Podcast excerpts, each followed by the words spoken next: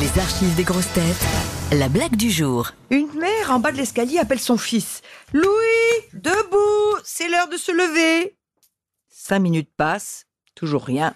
La mère appelle de nouveau. Louis, dépêche-toi, tu vas être en retard. Dix minutes passent. La mère s'énerve. Louis, maintenant tu te lèves, il est l'heure d'aller à l'école.